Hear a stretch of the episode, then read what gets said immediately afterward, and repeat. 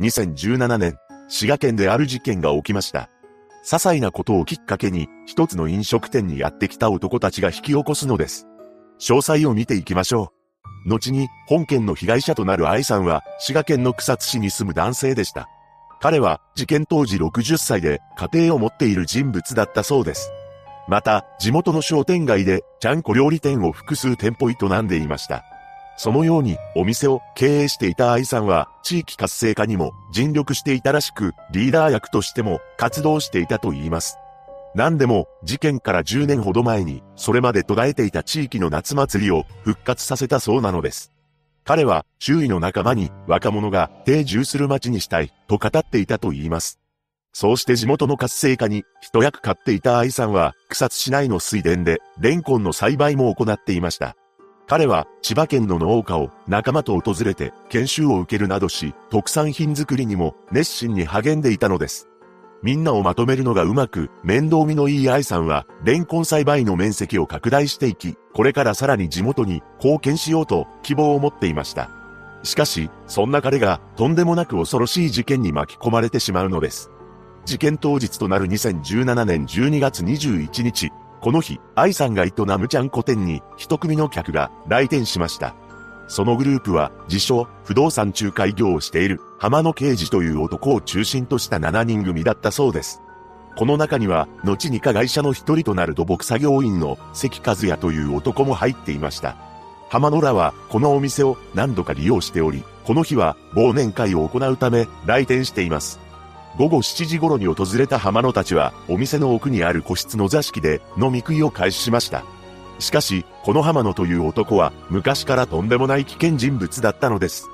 というのも、この男は過去に三重県大津市で暴力団の幹部として所属しており、人を手にかけるという事件を起こしていたそうなのです。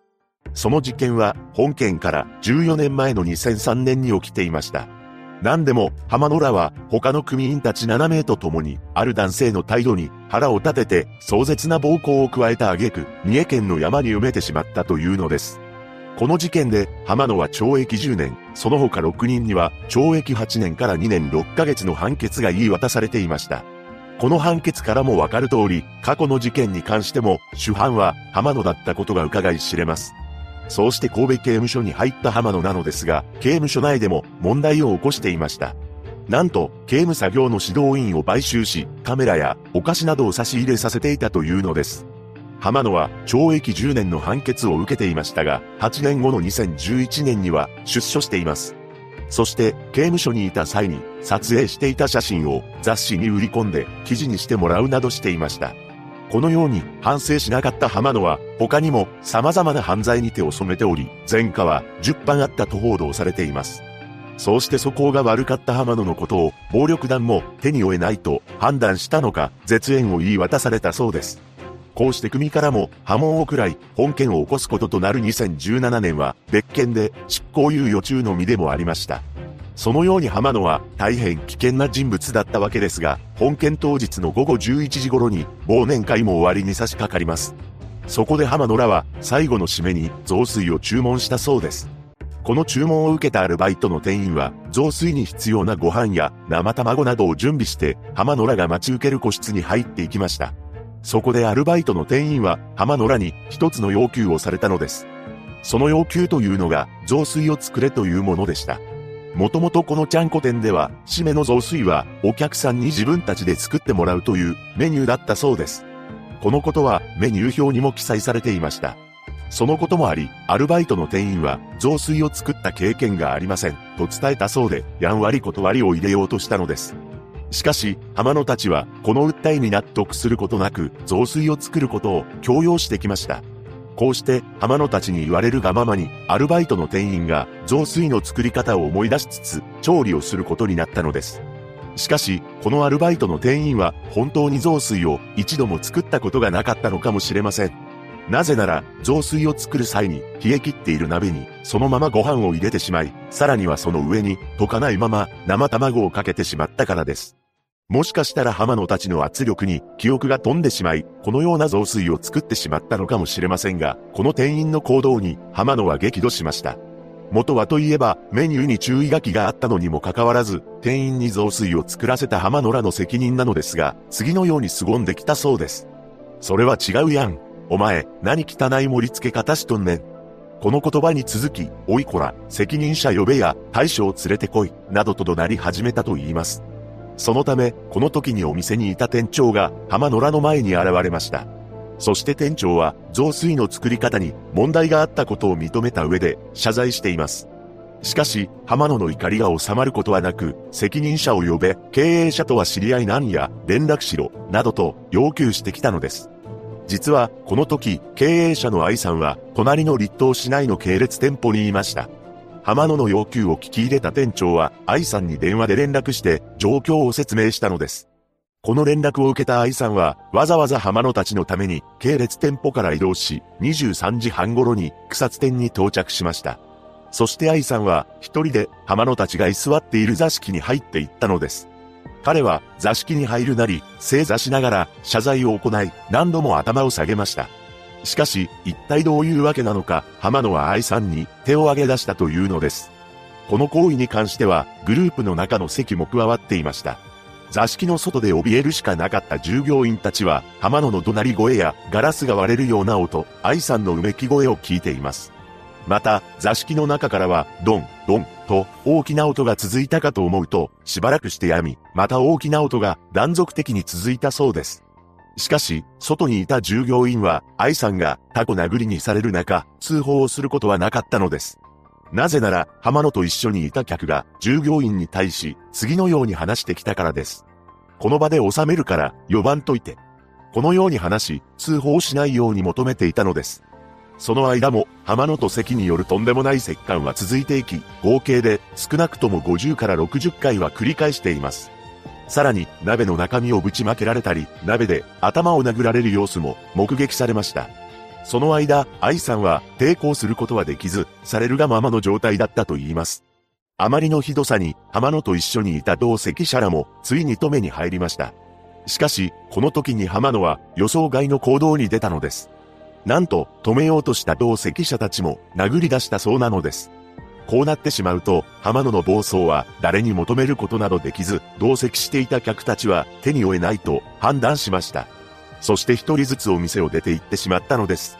そのうちの一人は慌ててお店を出て行きました。その際に体を入り口にぶつけてしまい、ドアガラスが割れてしまいます。その音で近隣店舗の従業員が騒ぎに気づきました。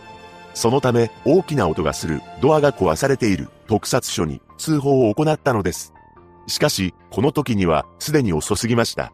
驚くべきことに、警察に通報が行われたのは、日付が回った午前1時を過ぎていたというのです。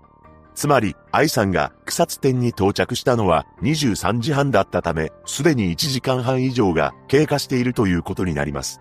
彼は、この間、浜野たちの虫の息にされてしまったのです。そして警察がお店に到着したのは午前1時40分頃のことだったと言います。署員が駆けつけた際に愛さんは全身が赤く染まった状態で正座をしており、意識が朦朧としていたそうです。署員が彼に問いかけをしたのですが、何も答えなかったと言います。そして警察官は浜野らに職務質問をするも何も知らんわ、などと言って応じることはありませんでした。さらに任意同行にも応じずに、なんと隙を見てその場を立ち去ってしまったというのです。その後、愛さんは病院に搬送されましたが、顔は誰だか判別がつかないほどになっており、午前4時20分頃に帰らぬ人になってしまいました。恐ろしいことに、複数の肋骨が折れており、左右の肺に突き刺さっていたそうです。こうして容疑者をまんまと野放しにした署員なのですが、1週間後の12月29日には防犯カメラの映像などから浜野らが割り出され、ようやく逮捕されています。浜野たちは容疑を認め、従業員の態度に腹が立って殴った鍋の締めに出された雑炊の作り方が気に食わなかった、などと供述しました。その後の裁判で浜野はとんでもない主張を繰り広げます。手加減して殴っており、小づいたという感じ、月光していたわけではない。驚くべきことに、愛さんの体の状況からどう考えても無理のある主張を述べたのです。そして争点となっていた浜野と関の共謀の有無についてですが、検察側は浜野被告が関、遺憾会などと言い、暴行を指示していたとして、両被告が意思を通じて犯行を行ったと主張しました。これに対して弁護側は、二人に上下関係はなく、指示されるような関係にない、などと共謀を否定したのです。法廷ではついたて越しに、愛さんの妻が心情を述べられています。ごく平凡な暮らしだったのに180度変わってしまった。かばってあげられず、胸が張り裂けそうです。確かに、アルバイトの子が作った雑炊には問題がありました。ただ、それは主人が命を落とさなければならなかったほどのことでしょうか。一生刑務所に入っていてほしい。そして論告休刑後半で検察側は、浜野二傷害致死罪の量刑の上限にあたる、懲役20年、関には、懲役15年を休刑しました。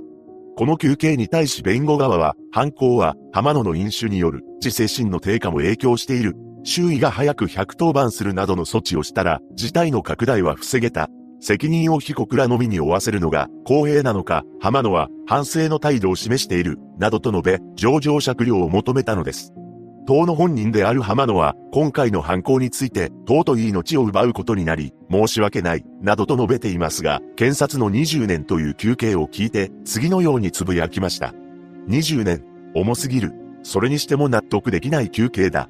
その後判決後半で裁判長は、増水の作り方という些細なことに憤慨し、無抵抗の被害者に対して、暴行を続ける反社会的な行為は、危険で悪質だ。浜野は執行猶予期間中なのにもかかわらず、主導的に犯行に及んだと指摘しています。しかし、その一方で、被害者の衰弱を分かって、暴行を続けたわけではなく、著しく非常とまでは言えない、などとして、浜野に懲役15年、関には懲役10年を言い渡したのです。浜野と関は、この判決を不服として控訴しました。その結果が報道された形跡がなく、どうだったか不明なのですが、浜野は事件当時46歳、関が45歳だったため、二人とも50代のうちに世に放たれる可能性が残っています。事件後、愛さんが営んでいたお店は予約がほとんどキャンセルになり、閉店を余儀なくされました。雑炊の作り方に腹を立てた男が起こした本事件。浜野は後半で弁護人からこれからどうしたいかと問われた際に服役後は仏門に入ると答えたそうです。仏門に入るとは仏教の信仰を持ちお寺に入って修行をすることを指します。そんなことよりもこの男がいずれ世に放たれるということに対して世間では疑問視する声が多く上がったようです。被害者のご冥福をお祈りします。